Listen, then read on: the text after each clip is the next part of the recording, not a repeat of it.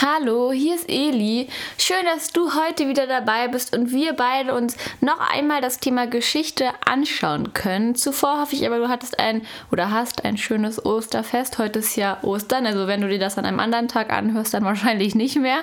Aber wie gesagt, ich habe das jetzt an oder nehmen wir es an Ostern auf. Genau.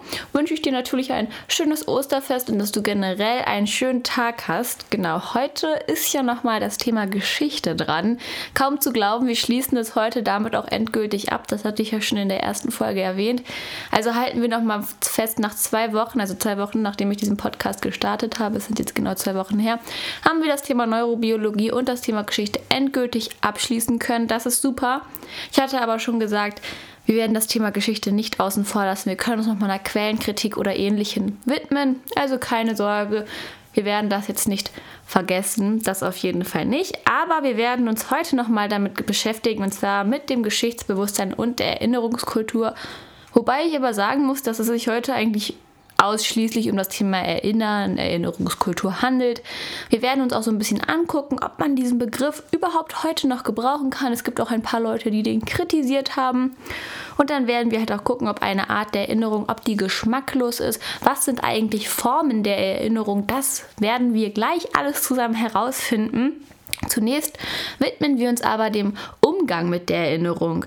Die hat Norbert Frei für uns aufgestellt und hat das am Beispiel der Nazi-Zeit oder der, der NS-Zeit für uns klar gemacht und hat da vier Phasen der Erinnerung aufgestellt, woran er das Ganze einfach mal festmachen wollte, wie sieht so eine Phase der Erinnerung aus. Die erste Phase ist die politische Säuberung.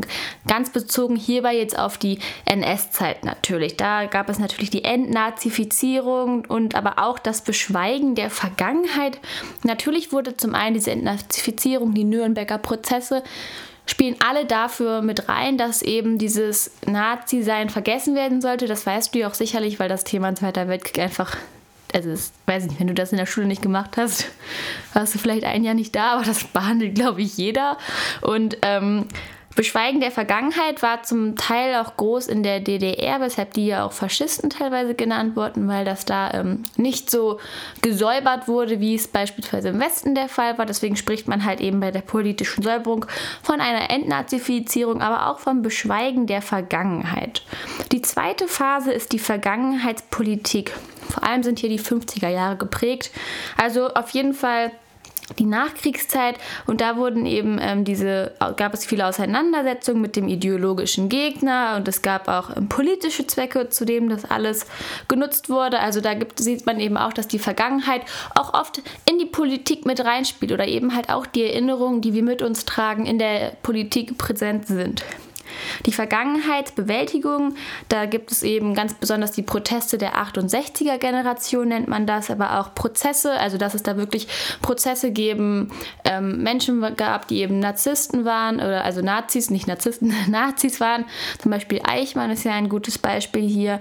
Und da ist es tatsächlich dann auch so, dass ich mit dieser Zeit, dieser Pro Prozessen und allem, nachdem alles schon so ein bisschen vergangen ist, entwickelt sich tatsächlich auch die Erinnerungskultur so langsam, dass man das Ganze halt eben, dass man da irgendwie so bestimmte Dinge hat, an die man sich erinnert. Also so eine Erinnerungskultur entwickelt sich halt eben. Ich hatte dir ja auch schon erklärt, was das ist. Falls du jetzt gerade denkst, oh Kacke, okay, jetzt habe ich so ein blödes Wort genutzt, aber ja, falls du dir das halt gerade so in solchem Ausmaße denkst, scheiße, ich habe keine Ahnung mehr, ähm, was Erinnerungskultur ist. Keine Sorge, du kannst natürlich in meiner ersten Folge das nochmal angucken. Da erzähle ich es auch gleich zu Anfang. Ähm, da kannst du gerne nochmal reinschauen, also kein Problem. Genau, und in der vierten Phase der Vergangenheitsbewahrung kannst du dir bestimmt schon vorstellen, wovon wir da sprechen, von einer Bewahrung der Vergangenheit. Aus diesem Erinnerungskampf, dass man erstmal damit fertig werden musste, was ist überhaupt nach dem Zweiten Weltkrieg passiert, was ist im Zweiten Weltkrieg passiert, wird jetzt eine Erinnerungskultur. Und ich hatte ja gesagt, in der dritten Phase entwickelt sich das schon, in der vierten Phase stabilisiert sie sich richtig. Und nach Norbert Frei gibt es da auch die sogenannten Generationsaspekte, das heißt Zeitgenossen die allmählich aber mit der Zeit verschwenden. Denn wir sind im Jahr 2020 jetzt und der Zweite Weltkrieg liegt schon ein bisschen zurück. Das heißt, die Menschen sind älter geworden. Und da hat er aber eben diese Generation in verschiedene Gruppen eingeteilt, die ich dir auch noch mal kurz vorstellen möchte. Da gibt es die Generation um 1905 und die hat er als NS-Funktionseliten bezeichnet, dann 1925 die Generation, das war dann eher die skeptische Generation der Frontsoldaten, die vielleicht nicht ganz so überzeugt von dem System waren, von dieser NS-Zeit. Natürlich kann man das jetzt nicht auf alle Menschen pauschalisieren, die um 1905 oder 1925 geboren worden sind. Das sind dann halt wahrscheinlich einfach nur Statistiken, also denkt ihr jetzt nicht, ja, weiß ich nicht, meine Oma ist aber 1925 geboren und die ist nicht äh, Hitler-Anhänger gewesen. Also fühle ich da jetzt irgendwie nicht komisch. Ähm, das sind wahrscheinlich einfach nur Statistiken. Und dann gibt es eben noch die letzte Generation, also nicht die letzte Generation, aber er hat das in so drei, drei Gruppen aufgeteilt und dann eben von 1945 bis jetzt. Und das ist eben vor allem die Generation der 68er, da spricht er auch von, allerdings spricht er halt eben auch, dass mit der Zeit von 1945, also von der Nachkriegszeit bis jetzt, dass es da tatsächlich auch allmählich ein Verschwinden der Zeitzeugen gibt. Also dass man das halt nicht mehr aus erster Hand erfährt, wie es damals war, dass die Menschen dir wirklich erzählen können, so und so ist es abgelaufen, sondern dass die halt allmählich verschwinden. Mit Verschwinden ist halt Sterben gemeint und ähm, dass man dann halt wirklich nur noch diese Erinnerungskultur hat, also das, was man halt weiß, es aber nicht mehr persönlich von anderen hören kann, die es selber erlebt haben. Genau, das ist eigentlich erstmal der Umgang mit der Erinnerung gewesen.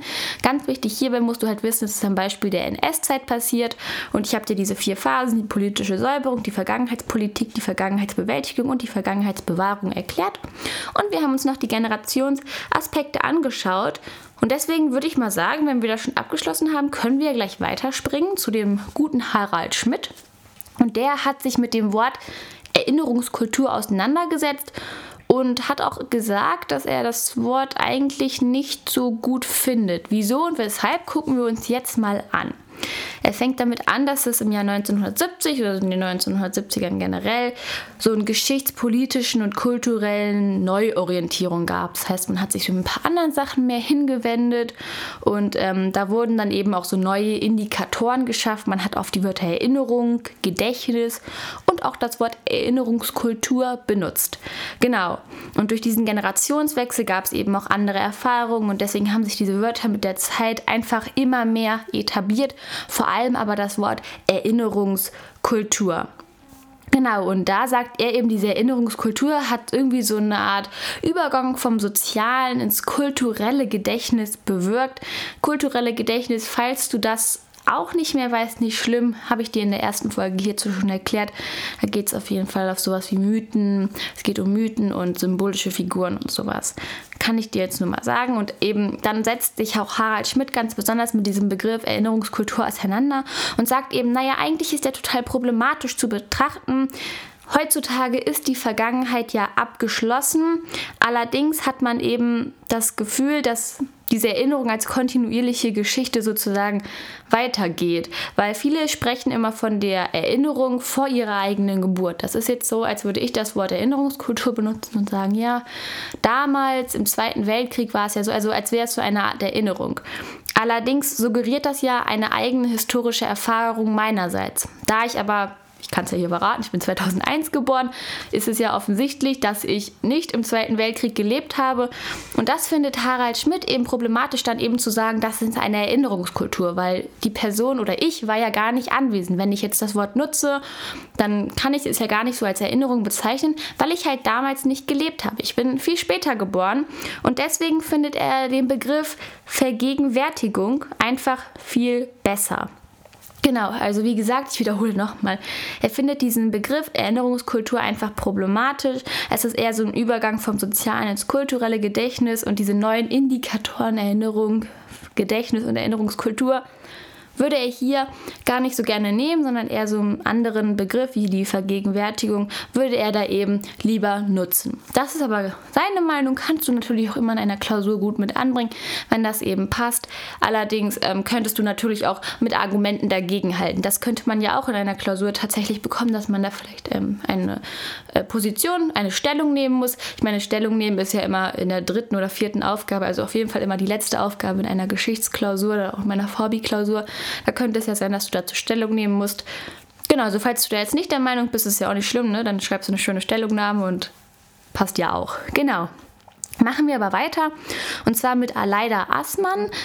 Vielleicht kommt dir der Nachname bekannt vor, weil ihr Ehemann Jan Aßmann hat etwas zu den Formen des Gedächtnisses erzählt. Dazu hatte ich dir ja auch schon in der ersten Folge alles beigebracht. Und sie hat sich eben die Frage gestellt, ob Erinnern überhaupt eine gute Sache ist. Und sagt erstmal auch, wie Harald Schmidt, dass sich der Begriff Erinnerungskultur mit der Zeit durchgesetzt hat und dass wir ihn eigentlich alle benutzen. Und Erinnern sehen wir Menschen eigentlich als eine gute Sache an und auch als eine Pflicht und Leistung, dass man eben nicht vergisst, was vor einiger Zeit Zeit passiert ist. Genau, und dass man sich auch so ein bisschen daran orientiert, vielleicht sollte das nicht wieder passieren oder man sagt, ja, das, was damals passiert ist, also das ist jetzt nicht auf den Zweiten Weltkrieg bezogen, aber generell so Sachen, die früher waren, ja, die, die finde ich jetzt schon gut. Also man sollte sich auf jeden Fall an Sachen oder bestimmte Ereignisse erinnern. Genau. Dann kommt aber Christian Meyer und der hat ein ganz anderes Bild dazu und darüber schreibt er leider Assmann eben auch und sagt, dass er die Theorie aufgestellt hat, es ist doch eigentlich viel besser, die Sachen erstmal zu vergessen. Das ist besser. Und die Erinnerung, das sei eine Sache, die eine destruktive Energie schürt. Das heißt, die Erinnerung, die schürt in den Menschen vielleicht auch Hass und Rache und eine Unzufriedenheit. Und die, wenn man etwas vergisst, dann sorgt das, diese Vergessenheit im ersten Moment erstmal für Ruhe. Klingt vielleicht ein bisschen komisch. Gucken wir uns aber nochmal an, denn da hat Aleida Aßmann bzw. Christian Mayer hat eben dieses Beispiel des Ersten Weltkrieges gegeben. Und das wollen wir uns mal angucken. Und zwar sagt er, nach dem Ersten Weltkrieg haben viele Deutsche diesen eben nicht vergessen. Das heißt, sie haben sich noch direkt daran erinnert, darüber nachgedacht. Und das hat die Menschen mobilisiert zum Zweiten Weltkrieg, weil viele unzufrieden waren. Ich, es, vielleicht weißt du das ja auch. Danach kam die Weimarer Republik, fanden viele nicht toll. Dann ähm, hat Hitler irgendwann die Macht ergriffen, das fanden dann viele toll. Und da gab es halt immer noch diesen Hass, dass viele mit der Weimarer Republik oder dieser Zeit auch unzufrieden waren, etwas anderes wollten. Wir hatten dann ja auch in der Zeit, oder was heißt wir, die Menschen hatten in der Zeit die Weltwirtschaftskrise 1929. Und das hat eben dann an den Ersten Weltkrieg vielleicht auch erinnert und dieses Mensch, wenn wir vielleicht nochmal kämpfen würden, vielleicht würde es anders aussehen. Also ich weiß ja nicht, was in den Köpfen damals vielleicht vorging, aber das sagt eben Christian Mayer, dass dadurch, dass dieses, dass es nicht nicht vergessen wurde, dass diese Erinnerung Hass und ähm, Unruhe geschürt hat, dass die Deutschen deshalb mobilisiert wurden zum Zweiten Weltkrieg. Dann entstand dieser und nach dem Zweiten Weltkrieg begann die heilsame Therapie. Das bedeutet, es wurde erstmal vergessen. Ein Beispiel hierbei ist, dass erst 20 Jahre nach dem Zweiten Weltkrieg überhaupt erstmal der Holocaust richtig zum Vorschein kam und richtig thematisiert wurde, so dass man sich auch bis heute noch auseinandergesetzt hat. Und da wird eben dann halt auch deutlich, dass vielleicht, das stand so in dem Text, das ist jetzt auch nicht 100% meine Meinung, also ich will hier keine Meinung aufdrängen, aber ich möchte dir nur das wiedergeben, was eben gesagt wurde, dass eben immer größere Zeitabstände dann dazwischen lagen. Irgendwann kamen dann diese Prozesse, dann der Holocaust und da lagen immer große Zeitabstände dazwischen, sodass man das Ganze erstmal vergessen konnte. Es gab so eine Art Ruhe und dann hat man sich aber trotzdem damit beschäftigt. Und dadurch, dass so viel Zeit vergangen ist, hatte man dann auch vielleicht den Kopf ein bisschen freier, konnte sich damit auseinandersetzen. Dann wurde aber nicht mehr dieser Hass und diese Rachegelüste geschürt. Deswegen sagt Aleida Aßmann, dass das auch eine Art Identitätswandel der Nation bewirken kann, dieses Vergessen erstmal. Sie sagt aber auch, dass die Erinnerung ein sehr wichtiger Teil von uns ist, die wir nicht einfach so vergessen dürfen. Das heißt, Erinnerung ist natürlich immer wichtig. Trotzdem muss es eine klare Distanz zur früheren Identität geben. Denn nur weil früher etwas so war, heißt es nicht, dass es immer noch so sein muss. Das heißt, Erinnerung ist wichtig, aber man sollte sich eben nicht zu fest daran klammern, dass es zu einem zu Hass und Rache kommt. Genau. Also merkt ihr hier einfach das Erinnern, wie eigentlich wir viele sehen das als gut an, als Pflicht und Leistung. Allerdings sagt Christian Mayer, vergessen ist doch eigentlich viel besser. Und dann merkt ihr die Beispiele vom Ersten und Zweiten Weltkrieg, die ich dir gerade erklärt habe. Genau. Jetzt noch zwei kleine Sachen, dann sind wir schon am Schluss. Da hat sich Hans Christian Rösler damit beschäftigt, ob ein bestimmter Akt der Erinnerung geschmacklos ist oder ob das eben gut ist, ob, das ein, ob dieser Akt eine gute Erinnerung ist oder geschmacklos. Und zwar war es so, dass zum Gedenken an den Holocaust und an die vielen Juden, die damals im Zweiten Weltkrieg gestorben sind, du merkst, es äh, ist hier alles sehr viel mit Zweiter Weltkrieg, dass, ähm, dass da zur Erinnerung, dass die Jugendlichen abwaschbare Nummern auf ihre Hand ähm, geklebt bekommen haben. Also ich weiß nicht, ob du das weißt, aber wenn die Juden in das KZ gekommen sind oder generell die Menschen, die dort ähm, umgebracht wurden, haben sie immer Nummern auf ihren Arm tätowiert bekommen, auf ihren Arm, genau. Und diese tragen sie bis heute und unter ihrer Haut. Also die sieht man bis heute noch und das sind eben Nummern, die von ihren Peinigern, das heißt von den NS-Leuten da drauf tätowiert wurden. Und es war eben so, dass es eine Aktion gab, dass Jugendliche eben auch solche Nummern also auch echte Nummern, die es auch wirklich so gab, auf ihren Arm bekommen haben, die sie eben abwaschen können. Aber das soll zwischen den Jugendlichen und den Überlebenden eben so eine Art Bindung schaffen und dass die Jugendlichen sich mehr für den Holocaust interessieren. Viele fanden die Aktion sehr gut, weil das Nähe schaffen soll. Jetzt ist aber die Frage, ob dieser Akt der Erinnerung tatsächlich gut ist oder geschmacklos, weil es gibt auch viele und zum Teil auch Überlebende, die gesagt haben, diese Tätowierungen seien erniedrigend, die erinnern an unschöne Sachen und das sollte nicht wiederholt werden. Es sei geschmacklos und Verbindungen zu schaffen zwischen früher, zwischen Überlebenden, also Zeitgenossen und Jugendlichen ist immer schön, damit die auch mitkriegen, wie war es damals. Aber das kann man auf andere Weise tun. Das wollte ich dir nur mal als kleinen Einblick mit reingeben, einfach damit du vielleicht auch darüber nachdenken kannst, wie findest du das oder ist Erinnerung immer gut oder kann sie auch geschmacklos sein? Einfach nur mal zum Anregen, zum Denken. Ich fand den Artikel tatsächlich auch sehr interessant, muss ich sagen. Also am interessantesten von den ganzen Sachen, die ich dir vorgestellt habe, ähm, weil das auch zum Nachdenken anregt. Aber du kannst gleich darüber nachdenken, denn wir wollen noch eine letzte Sache besprechen, und zwar die Formen und Funktion von historischer Erinnerung nach Jürgen Kocker. Und der sagt eben, dass Formen von historischer Erinnerung, das sind sowas wie Archive, Festschriften, Museen, das können Wandmalereien sein. Das heißt, in all diesen Dingen finden wir Erinnerungen an vielleicht an eine Zeit von früher. Es können aber auch Traditionen und Traditionen, Mythen sein, die sich bis heute durchgesetzt haben, aber auch Denkmäler und Gemälde. Ganz besonders Denkmäler Denkmäler, die findest du eigentlich in fast jeder Stadt. Oder vielleicht auch viele Unis sind eben nach einer bestimmten Person benannt, die man von früher kennt und die eben Erinnerung in einen weckt. Aber auch zum Beispiel Straßennamen, das erinnert mich auch meine Klausur, dazu habe ich auch meine geschrieben, dass viele Straßennamen die Namen von bestimmten Leuten tragen, einfach damit man sich an diese auch nochmal erinnert. Ja, genau, damit man halt weiß, die haben vielleicht etwas früher etwas geleistet in ihrem Leben, woran sich eben auch erinnert werden soll. Genau, das sind Formen historischer Erinnerung. Allerdings haben Erinnerung auch eine immer bestimmte, eine bestimmte Funktion, die sie ausüben sollen.